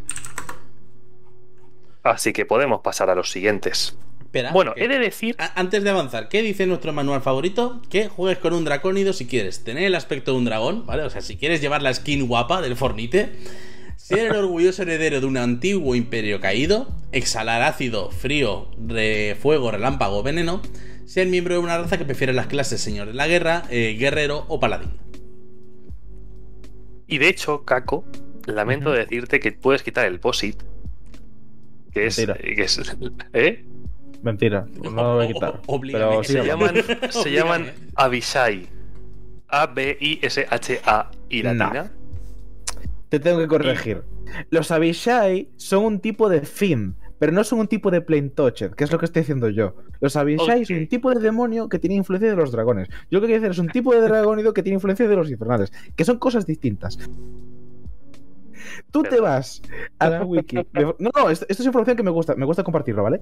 Eh, Os voy, a enseñar, os voy a enseñar mientras tanto. Para los que Abishai sí que es cierto que existen, ¿vale? Y sí que es cierto que son una cosa que tiene su cosa. Pero son infernales, o sea, son dracónidos a los que según tengo entendido como que se hizo eh, experimentos para meter movidas infernales. No son una raza jugable, pero sí que son un concepto que existe. ¿Qué pasa? Que son súper mega horrendos, aberraciones y cosas chungas y están diseñados para ser eh, medio soldados del Reino Dragón. Yo lo que quiero hacer es eh, un símil de los Tiflins, ¿vale? Que ya lo haremos después. Pero los Tiflins, los Meluth, los que he comentado antes, los Eladrin, los Sharkai, son gente que son su raza o era su raza con influencia de los planos. Que de hecho, el término paraguas para todo este tipo de cosas son eh, influenciadas por los planos o plain touched, según la wiki de Forgotten Realms, que es lo que quiero aspirar a hacer yo. Un montón de razas híbridas con un montón de influencia de todas partes. Y algún día publicaré los genasis de los planos elementales intermedios. Genasis de barro existirán. Heir me Swan. Y de polvo. Y de Eh, Y de me, queso. me parece. Y de queso, queso. también. Marav- Maravilloso. Pues sí, todos esperamos ver a tus dragones tocados por el Feywild, que sean como el Pokémon este, que es un dragón metido dentro de una manzana. Por favor y gracias. Eh, Next. pero dejo que pensando los gnomos. Vamos a empezar a meter caña porque si no, no acabamos. Sí, o sea, me veo haciendo dos programas, ¿eh? Uno de las razas del PHB y otro del resto de razas. Sopesadlo. Lo que venga si veis- después. Sopesadlo por si veis que se nos echa el tiempo encima, ¿eh? Me parece Yo lo correcto. valoraría. Eh, los gnomos. Que es la siguiente raza que. Si están en el inglés y el español a seguir el mismo orden, pues los gnomos sea lo siguiente. Los gnomos. Gran pregunta: ¿qué es más alto, un gnomo o un mediano? Un mediano, siempre. ¿Seguro? Eh, bueno, Porque tenga mediano en el nombre no quiere decir que sea más mediano que Nomo. O sea, no es más. me- al, altura.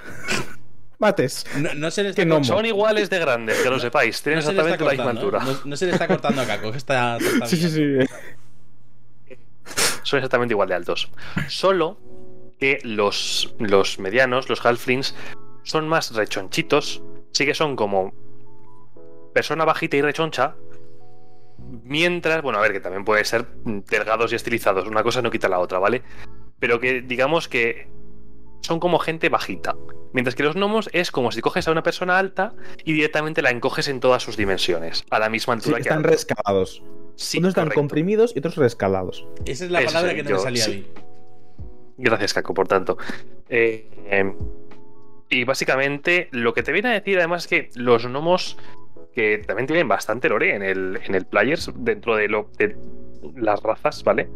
Eh, viven en madrigueras, suelen vivir en comunidades no más eh, con mucha gente. Y sobre todo lo que te da, porque además, como te viene de, de serie, todos los gnomos van con un. Estás. Vas con un más uno a qué? Eh, No más dos inteligencia y más una Ah. por subraza. Eso es. O Sí. sea, más una inteligencia no estoy viendo en el, más, en el libro. Bueno, más dos a inteligencia. Sí, o eso sea, es. es como los elfos, pero con inteligencia. Son los listos. Sí, Entonces, básicamente. es lo que te intentan vender, que son. Todos suelen ser bastante inteligentes. Y de hecho, eh, podrás encontrarte muchos sitios y en los que te hablen de las ciudades nomas como ciudades que parecen de fantasía. Ciudades en las que mm, sea como entrar en el mundo mágico de los juguetes y que tengas monorraíles, eh, que tengas a lo mejor tecnología mucho más avanzada que las otras razas, porque tienden mucho a ello. y Tienden a todo- y sobre todo el manipular. hecho el- sí sí a eso me iba. Eh, perdona que te he cortado. Sobre todo el hecho de que eh, no se les o sea teniendo un poco ese stat de inteligencia y teniendo un poco esa fama de eh, de chispa vale de, de tener un poco esa chispilla de inteligencia y demás no se les ha visto nunca derivados hacia la magia. O sea el arquetipo más conocido es el del gnomo artificiero Eso es. y de hecho, eh, un poco lo que decías de las ciudades nomas, que eran como mundos de fantasía, o sea, jugueterías de fantasía. Sí. eh, en el Resurgir del Dragón, en, en Sananda, eh, hay una ciudad de gnomos que es una ciudad de gnomos artificieros. O sea, hay gnomos ingenieros artificieros y gnomos que van montando cacharros y tal y cual, no sé cuánto. Siempre han tirado un poco hacia eso. El gnomo no es tanto el mago como el que lleva la- las, las gafas el de. Exacto. Sí, el cachivachero. Las tengo ahí, puedo cogerlas algún día. Y sí, a ver, la verdad es que es un poco lo que te lo que te venden. O sea, sí que te da que tienen dos tipos, hay como dos subrazas de, de los gnomos, que tienes por un lado los gnomos de los bosques y los gnomos de las rocas. Es como que unos... Este además, por ejemplo, en, en el, en el setting de Dragonlance, los equivalentes de los gnomos de las rocas son los, los gnomos ingenieros, son los tinkerers, los... Pues al final, eso, los cachivacheros. Ujú. O sea que ya incluso de los, de muchas comillas, settings oficiales que ha tenido mm, DD, eh, ya venía dado un poco por lore que los gnomos se le daba bien mm, los cachivaches. Sí. Eh, básicamente, por hacer un símil con otros eh, tal. Los gnomos del bosque son David el Gnomo, los gnomos de la roca son los gnomos del WoW, que tienen carricoches y ciudades con mecas chiquititos, solo que no tienen mecas porque tienen como. Son cochecitos así. No sirven para mucho más. Y los otros, sí, los otros gnomos básicamente es lo que te imaginarías montando, eh, no sé, un cerdo o una ardilla entre los árboles. Es un poco esa otra fantasía de, de ser una persona pequeñita que tiene pues su toque con la naturaleza de algún, de algún modo. Son muy chulos los gnomos. Haceros más gnomos. Veo pocos gnomos por ahí en partidas. Los gnomos molan. Sí. Y de hecho, eh, no sé si esto es de Pathfinder. ¿Me quieres sonar de Pathfinder? No me hagáis mucho caso. Eh, parte del lore de los gnomos que yo recuerdo era un poco que tenían que irse de aventuras para que no se les comiera un poco la morriña. Y era un poco plan de que su pelo, conforme veían que su pelo empezaba a decolorearse, porque ellos como que tienen los pelos así de, de colores, conforme se iban volviendo sus pelos más grises, era un poco como, vale, este es el aviso de que tengo que volver a casa, que ya he, ya he pasado el cuenta kilómetros, ya he pasado un poco mi contador de aventuras. Pues no, sé, Pues pero no me suena en eh. absoluto, Es- pero porque está tampoco muy me curioso. estos. Yo digo, me, me quieres Pero sonar de juraría que Pathfinder, sí, pero ¿eh? no me hagas caso, ¿eh? O sea, me quieres sonar de Pathfinder. Puede sí, ser, eh, no lo sé. Aquí me ponen mis. eh, mi base de datos me, me dice que sí, que buscan cada, cada onza de disfrute que le puede aportar sus cinco siglos de vida y que se preocupa mucho por no aburrirse, vamos a decir. A ver, por aquí, por ejemplo, en el libro sí que te habla, dice que les gusta mucho estas aventuras porque lo ven como una manera muy fácil de llegar a la riqueza. Entonces, que sí, que les gusta por ahí irse de aventura, no, no importa muy bien el por qué, que son que fácilmente se adaptan a esta vida de, mm, del aventurero y de mm, el asaltatumbas, asaltatumbas y Asaltatumbas, esas cosas que hacen los aventureros. Eh, bueno, Y- eh, te interrumpo un momentito para decirte que nos están metiendo una raid desde el canal de Ailacan, que no conocía, pero eh, han venido con 11 personitas, así que besitos, muchísimas gracias, bienvenidos a Buenas. Ventaja. Estamos hablando de las razas y no nos va a dar para hablar de todas las razas hoy. No. Pero sorprendentemente no había gnomos en cuarta. Estoy buscándolos y no me acordaba yo de que no había, Oh. de que no había en el manual básico, pero como sacaron tres manuales básicos, lo mismo en alguno de los otros dos está. ¿Sabes? O sea, de estas cosas maravillosas que tiene que tenía Daños Cuarta. Pero bueno, empezar a sacar libros. sí, tal cual. Sí. Pero bueno, gracias a Milko. Menos por seguirnos, 3.5. Gracias, Basea. Gracias eh, a toda la gente que nos está siguiendo por ahí, que nos está un poco viendo. Muchísimas gracias. Y, Y siguiente, los semielfos. los semielfos.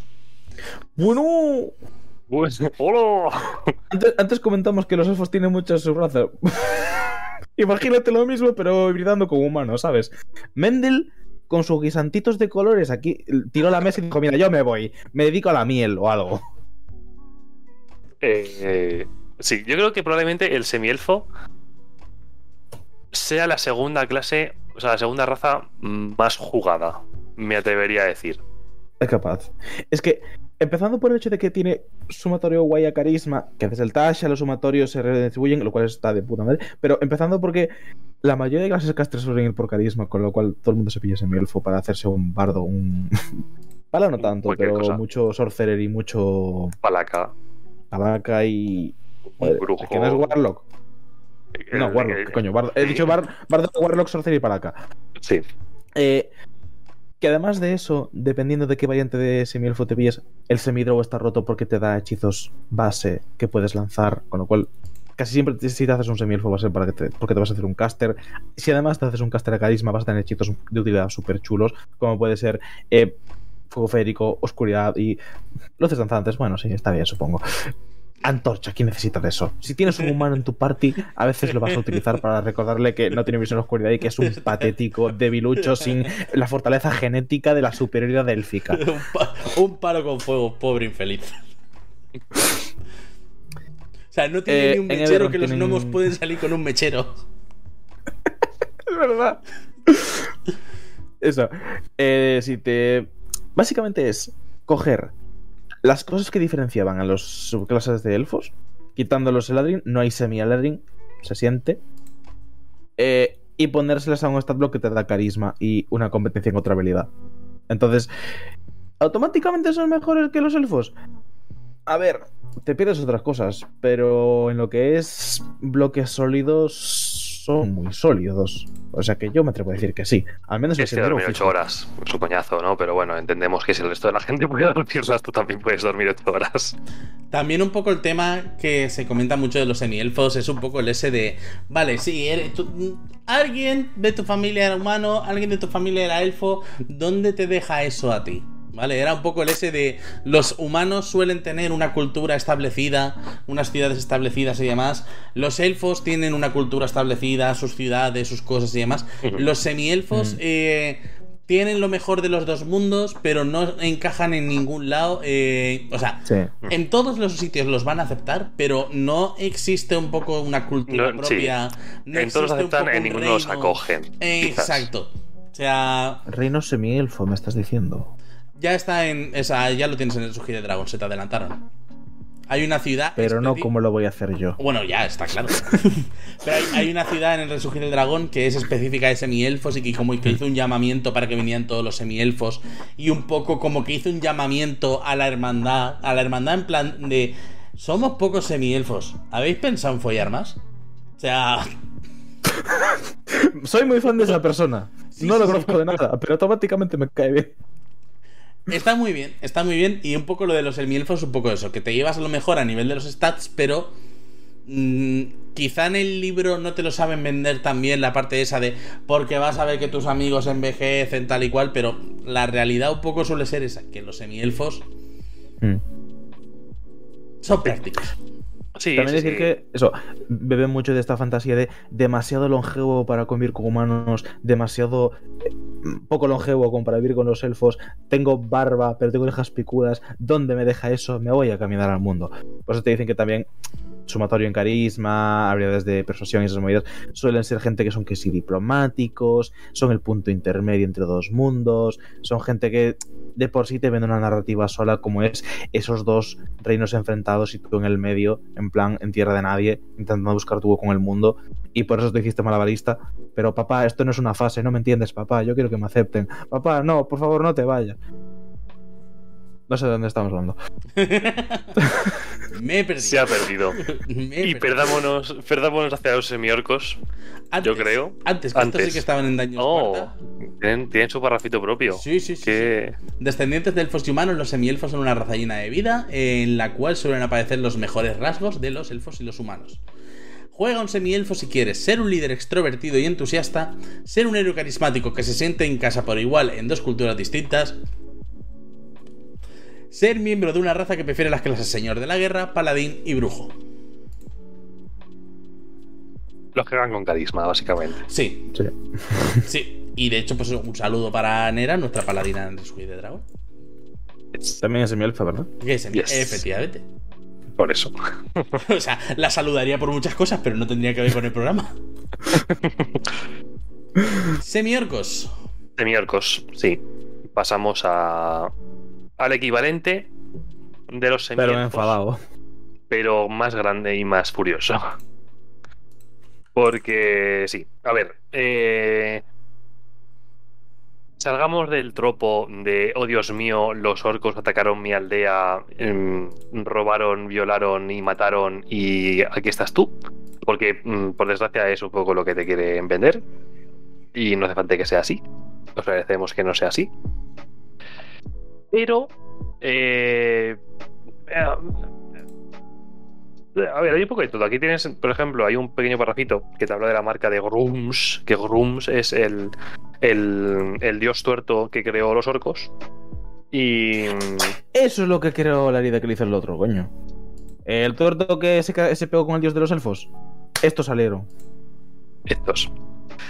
Y sí, o sea, básicamente es como que te deja caer que si, en plan, aquellos que se alejan de, de la marca de Grooms e intentan irse, pues como que no son capaces de escapar del todo su influencia y que su descendencia, aunque no se apareen con orcos, pues van a seguir teniendo esa ese linaje ligado a los brutos, los guerreros, los que tienen que conquistar y matar para satisfacer eh, la sed de este dios eh, maligno.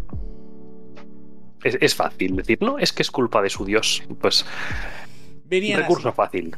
Un recurso O sea, fácil. eh, Esta es una de esas cosas que, como decíamos antes con los Drows, con las nuevas ediciones se han intentado desligar de que ni todos los Drows son malos, ni todos los semiorcos son belicosos por naturaleza. Eh, sí, básicamente. Pero eh, se basan en esa ira del dios mm, malvado para dar uno de los rasgos que tienen los semiorcos, que son, que es probablemente el rasgo más importante que tengan, y es que cuando te vas a morir y vas a caer a cero puntos de vida, no te matan, sino que eh, en vez de caerte a cero puntos de vida, te quedas a uno. Porque estás como muy enfadado para morirte. Es como pero eso es lo del bárbaro. Sí, es más o menos lo mismo, pero lo tuyo viene porque tu sangre viene de un dios de la guerra y es un poco eso. Pero que eh, Sí. en vez de. Los bárbaros pues, que se esperen a nivel 11 o a 14 o al que lo pillen. Sí. Hoy empiezas te haces un cerote. No, el trato es distinto. El trato es que te pueden revivir gratis. No es que te puedan seguir pegando de gratis. Pero lo consigue a posteriori. Decir que eh, la fantasía de, ah, qué agresivo, no sé qué, no sé cuántos, está muy ligada a un D&D muy tradicional, a un storytelling muy... Tolkien era racista. Pero que ya no, No nos gusta Tolkien. Y ya no tanto por Tolkien, sino también un poco porque eso se ha ido perpetuando en Reinos Olvidados, en Sí. prácticamente todos los settings de fantasía heroica que han ido surgiendo. O sea, Tolkien a lo mejor podía ser un poco el, el primero que prendió la chispa. Y a ver, le podemos llamar racista eh, un poco porque fue el primero que se le ocurrió. Y en, Sí, no, claro. En su perspectiva a lo mejor no lo era porque estaba inventándose orcos, ¿me entiendes? No era un poco Ya. como. O sea, esto no es por echarle mierda a Tolkien, esto es por decir, gente, Tolkien Mm, ok, pero Tolkien vivía en el año de la polca y ahí había mucha heroína. Si tenéis que crear mundos propios, al igual que antes también dije lo de separar las culturas, las razas, los idiomas, eh, si tienes que crear eh, opciones para vuestros mundos que estén basados en la marcialidad, lo agresivo, el combate, no los liguéis de manera tan descarada este tipo de fantasías y buscad buscad otra justificación que pueda ser interesante a el por qué estás tan enfadado o por qué estás hecho de tal forma que tu cuerpo resiste ese paso a la puerta de la muerte. Yo que sé, eh, semiorcos que tienen un pacto antiguo con Caronte y tienen una moneda más a la hora de pasar al inframundo y por eso pueden X veces en su vida no morirse o algo por el estilo, ¿sabéis? Buscad una vuelta de tuerca que no sea simplemente, ah, mi enfadado, mi Hulk, ah, mi pegar. De hecho, eh, y perdonad que haga tanta referencia a Resurgir el Dragón, pero por una parte es lo que tengo más fresco, por otra parte eh, no me he leído los settings eh, de, de- basados en Magic y demás. No sé si en esos settings se hace un tratamiento distinto de los semiorcos como tal, ¿vale? O sea, o de otras razas. Yo imagino que habrán preferido meter razas nuevas a intentar cambiar las que ya había. O intentar darte una chispita de diferencia con respecto a lo que ya había. Pero en el Resurgir el Dragón, si no me equivoco, en la última ampliación del Bosque de Ámbar, los semiorcos son rangers. Son rangers que vienen huyendo de una guerra, llegan al bosque de ámbar y es un poco como. Vale, a ver, nadie nos está persiguiendo ya con armas, está de puta madre. Mm. Pero ahora todo este bosque es Australia. Vamos a intentar sobrevivir y ya a partir de ahí, eh, si el bosque nos mola, nos quedamos a cuidarlo. Y es un poco eso, tienen una actitud más de el semiorco, que esta es otra de esas cosas que quizás no se explora tanto, del semiorco ligado a la naturaleza. El semiorco ligado a eh, Lo la chamánico, naturaleza más tribal. pura, más druídica, más mm, soy un guerrero, lo que decías tú, soy un guerrero tribal de la naturaleza y mi avatar es el avatar del oso y te voy a dar una hostia que te voy a vestir de torero. O sea, es un poco eso. Yo- yo- me gustó mucho en Pambal, la- una de las últimas partidas que tuvimos, donde tuvimos que huir de esta especie de comparsa de adolescentes orcos que estaba intentando buscar la flor esta del monte que les permitía hacer su ritual de paso de edad, que no nos pegamos con ellos. Es que ellos también querían lo que nosotros estábamos buscando y nunca llegamos a concretar todo qué es lo que querían, porque no nos paramos a hablar con ellos, pero digamos que teníamos objetivos comunes e intereses dispares. Tal cual. Porque, a ver, no, no, aquí hubo gente que se puso a la defensiva, en plan de, oh Dios mío, son orcos, vienen a pegarnos, y los orcos pasaron de largo casi, prácticamente. O sea que ver, tampoco. son orcos, vienen a pegarlo en nuestro explorador. No, no, los orcos. Los orcos, los orcos no tengo ni puta idea, porque yo solo Ay, sé, mira, yo solo podéis sé- acercaros a yo ellos solo sé del desierto. O sea, la del explorador de yo solo sé del desierto. De la gente que vive en él, no sé. Yo sé del desierto como tal.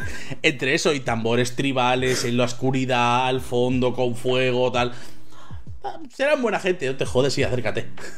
Coño, pues a Eh. ver, si tú de repente estás por el medio del campo y hay una fiesta de pueblo ahí a lo lejos, no va a ser muy diferente de lo que estaba viviendo vosotros. Eso te iba a decir. Ya, pero he visto demasiado cine de terror como para saber que acercarme Escúchame. a una celebración tribal no suele ir a ningún lado bueno. Eso lo dirás tú, y porque ya nos estaba metiendo prisa el otro, pero yo estaba a esto de decirte con el enano, oye, nos sacamos las botellas, cogemos un par y nos tenemos una juerga aquí en mitad del monte. ¿Qué nos van a decir? Había, la, la puerta estaba abierta. Yo A ver, ahora esa otra. puerta. Pero sí, eh, también Ningún comentar, fue herido en esa persecución, he de decir. Volvamos un poco al tema. también Sí. comentar que en Eberron, eh, que probablemente merezca incluso la pena traer a alguien que sepa de Eberron para comentar estas cositas, porque eh, hay variantes de las razas eh, para Eberron que son como las marcas. Y dependiendo de cada raza tienes marcas que puedes aplicar. Eh, por ejemplo, para el semiorco, por lo que has dicho tú antes de los de cómo tratan a los semiorcos en, en Boldor, tienen algo muy parecido, eh, al menos en cuestión de stats, porque básicamente eh, mm, puedes sumar un D4 a tus tiradas de percepción o de supervivencia, puedes lanzar Hunter's Mark con un trait de, raza, sin que tenga que ser de clase siquiera. Además te dan hechizos que puedes añadir a tus hechizos que ya sabes que son hechizos que tienen mucho que ver con los rangers. Pues tienes fuego férico, long strider, localizar animales o plantas, localizar objeto, clarividencia, hablar con plantas. Es decir, eh, han cogido también ese mismo camino de decir eh, estos semiorcos van muy por la senda del ranger. ¿Mm? Pero que eso, que quizás merezca el un día que cojamos y digamos, vamos a hablar de Berron. Eh, ¿No? O para el siguiente programa que vamos a hacer de razas, porque en este no nos lo acabamos. no, no, que como Habrá metamos que las buscar cosas a de alguien que sepa de Eberron. Sí, ¿Quién, habrá que- por ahí? No se me ocurre. Sí, se vendrá Nacho. Se vendrá Nacho a hablar de, de Berrón. Y ya está, simplemente era el comentario que me ha dado así como me ha resultado curioso que hayan tirado por la misma por la misma rama las dos las dos digamos estas dos cosillas Everon y, y Boldor Mm. Y ya por ir bueno no sé si quieres hablar algo de los semiorcos en cuarta No, Pues, no antes- existen. es un poco lo mismo antes de- que, que con el resto de, de clases. con los no- gnomos O sea, exacto. Antes de, com- antes de comentar lo de la cuarta, te iba a decir, antes se me ha olvidado, pero sí que existe una variante, hay precedentes de una variante de eh, halflings y demonios que se llaman wisplings, que tienen movidas con que si las avispas y ser súper veloces y súper tal.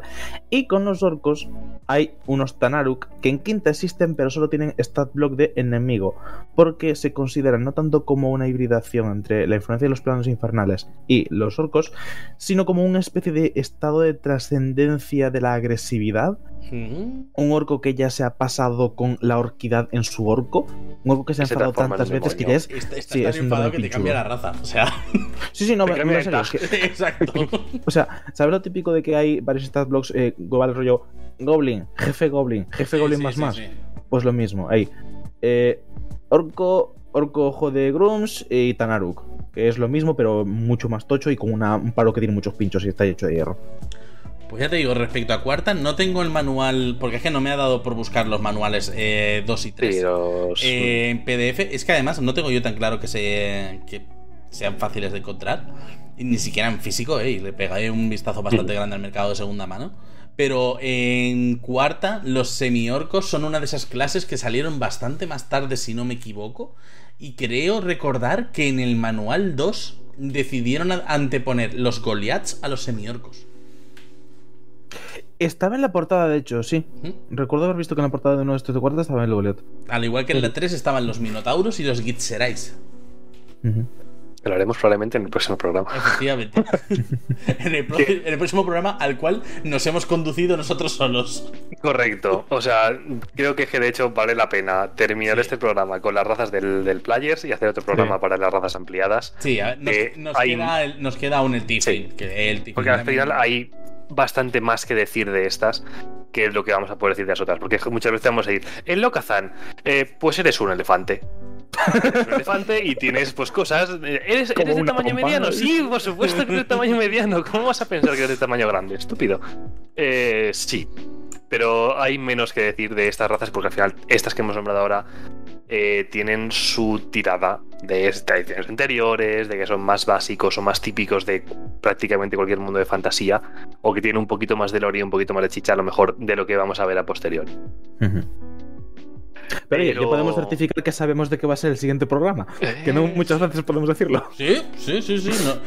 El- los tira con ventaja del presente han ayudado a los tira con ventaja del futuro. Y entramos con los Tiflins. Los Entramos con. Eres un humano, pero.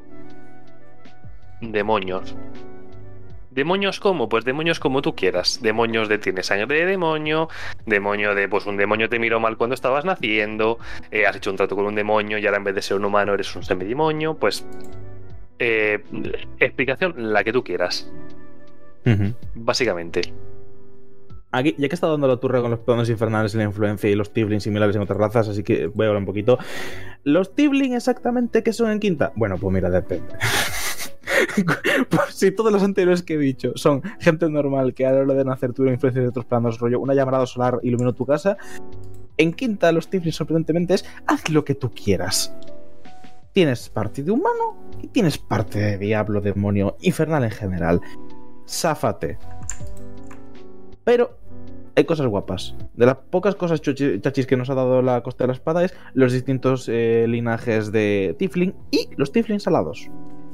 Porque en su momento existía una regla, creo que sigue existiendo en el juego organizado en Adventures League, que te decía que los Aracocra estaban baneados.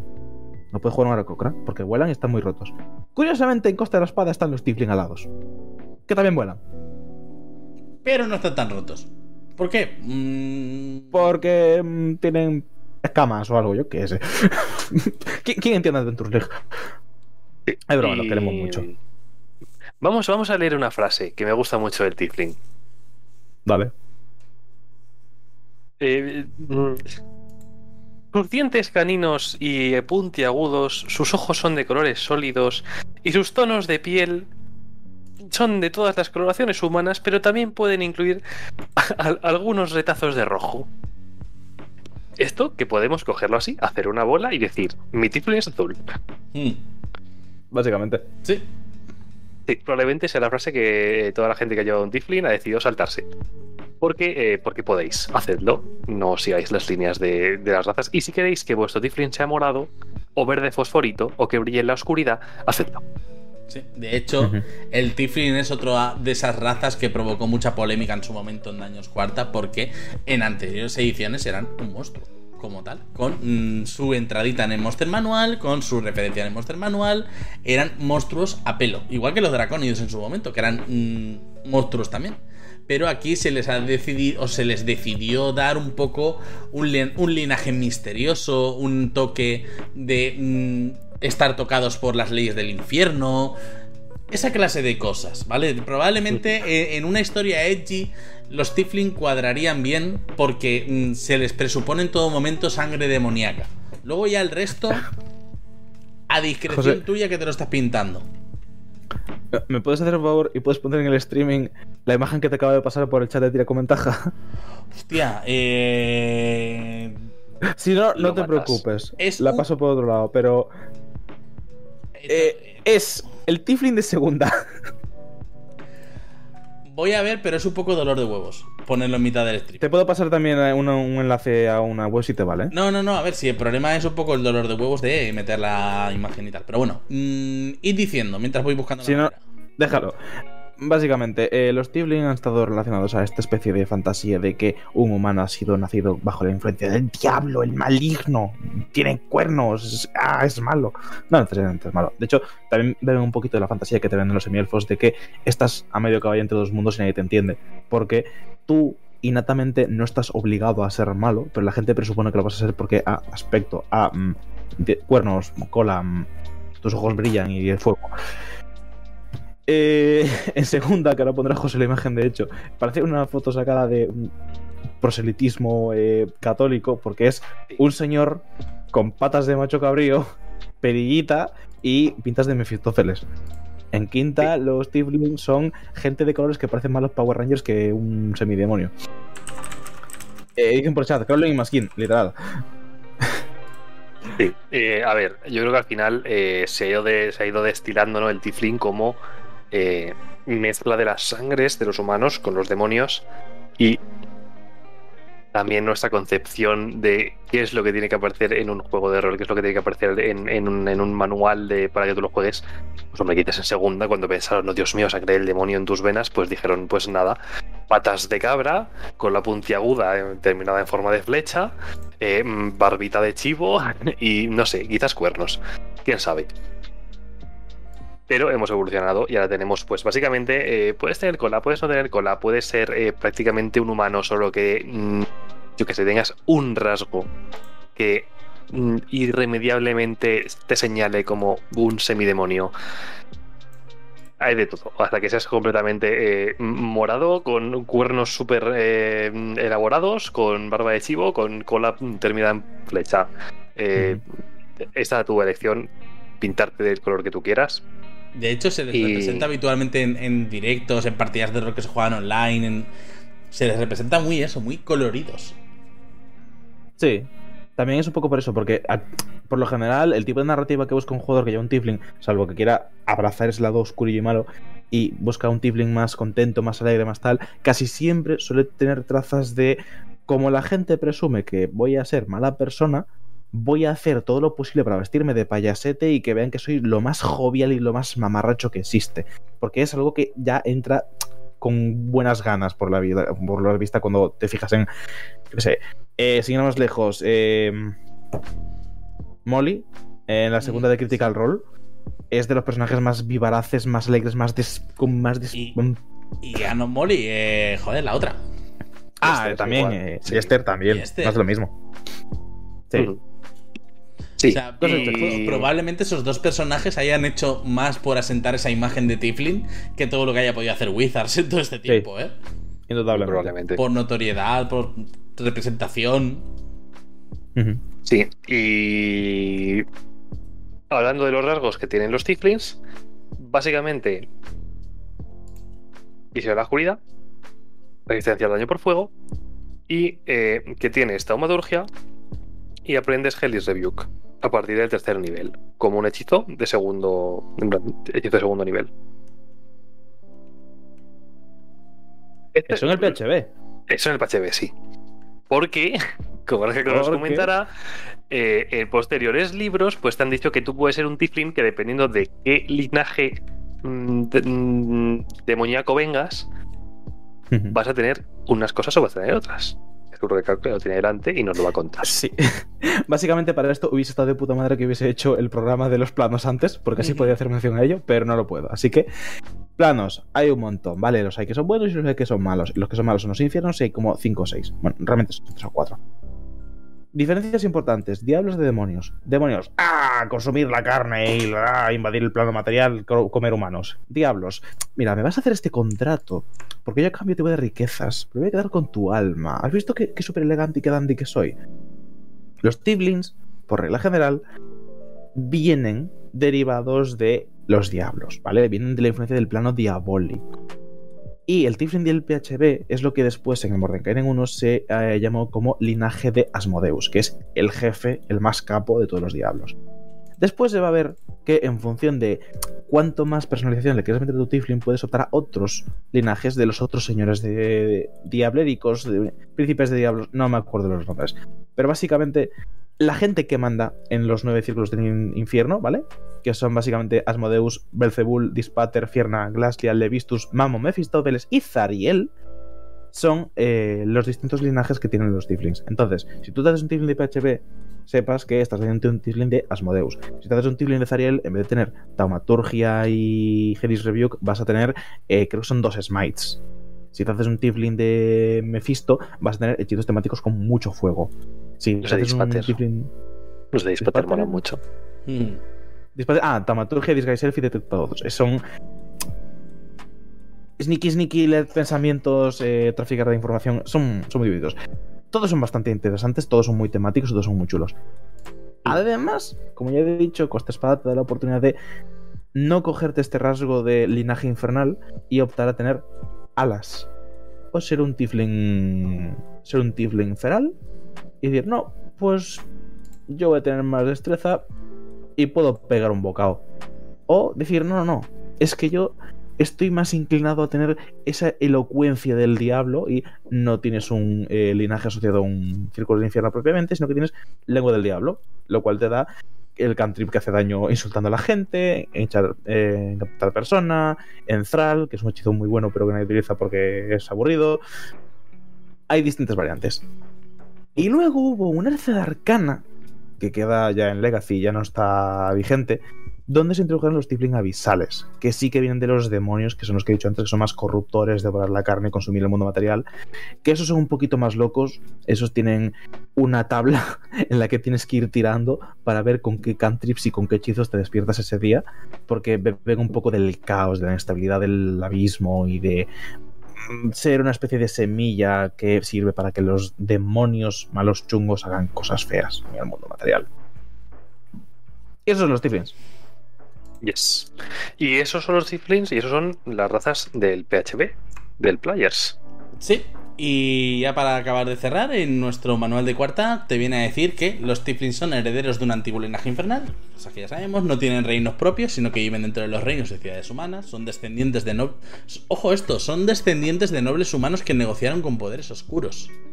O sea, no son tanto salidos del infierno como hijos de algo que tocó a un señor que era una persona normal y solo que hacía tratos con quien no debía. El imperio se derrumbó, los Tiflins fueron abandonados para encontrar su propio camino. Juega con un Tiflin si quieres ser un héroe con un lado oscuro al que derrotar. Bienvenido, Edgy. Ser bueno engañando, intimidando o persuadiendo a otros para que hagan tu voluntad. Ser miembro de una raza que prefiere las clases brujo, señor de la guerra y pícaro. Y además todos los Tiflins habituales, o sea, la representación de los Tiflins es más como con los cuernos estilo macho cabrío, o sea, estilo como saliendo de aquí y grande. De las cejas, sí. Exacto. Un poco Y- más Hellboy que, Sí, que otra cosa. tal cual. Pues esto ha sido. Esto ha sido las razas, ¿eh? O sea, esto ha Sí, nuestra primera parte, programa Sí, número uno de. X. Esperemos que de dos. A ver, más no. No, Pero sí que. básicamente, Tira Hoy he con tocado- ventaja. hoy he tocado este. hoy he tocado este, el próximo día toca este. Sí. Y estaría guapo a lo mejor hacer un repaso, eso, no ya a lo mejor por todas las razas de todos los suplementos, porque entonces sí que van a ser tres programas, pero sí un poco comentar y revisar un poco eh, razas de otros suplementos, un poco por, por encima y un poco por lo general. Más un poco has- Nombrarlos. Sí. Exacto, más un poco Sí, se por lo que has dicho. Que eh, no hay mucha más diferencia en las siguientes que es en plan de, eres un minotauro, tienes cuernos, empujas. Eres un elefante, tienes cuernos y trompa y empujas. Y mi tamaño es el mismo siempre. Sí, siempre. Mismo Es que me hace mucha gracia, porque, porque los pobres, o sea, hicieron centauros y los hicieron pequeñitos. Y lo veremos cuando pongamos el, luego el PDF de Monsters el siguiente programa, porque los ves y dices, es que eres pequeñito. Son ponis con torsos de humanos. Ni eso. Serían más altos de lo que los pintan. Pero bueno, lo dicho, nos ha salido un programa más que lustroso, nos ha salido un programa muy Yes. interesante y ya con esto eh, podemos decir un poco que damos por cerrado este programa, este primer programa, nos dejamos deberes para el siguiente y poco más. No sé si queréis rematar con algo de todo esto. Que nos vamos de raid. Sí, que nos vamos de raid porque ahora tengo botones para irnos de raid. Pero bueno, que ha sido un placer para la gente que nos, va, nos esté viendo ahora mismo, para la gente que nos venga a ver de- en YouTube, en iBox, en Spotify y demás.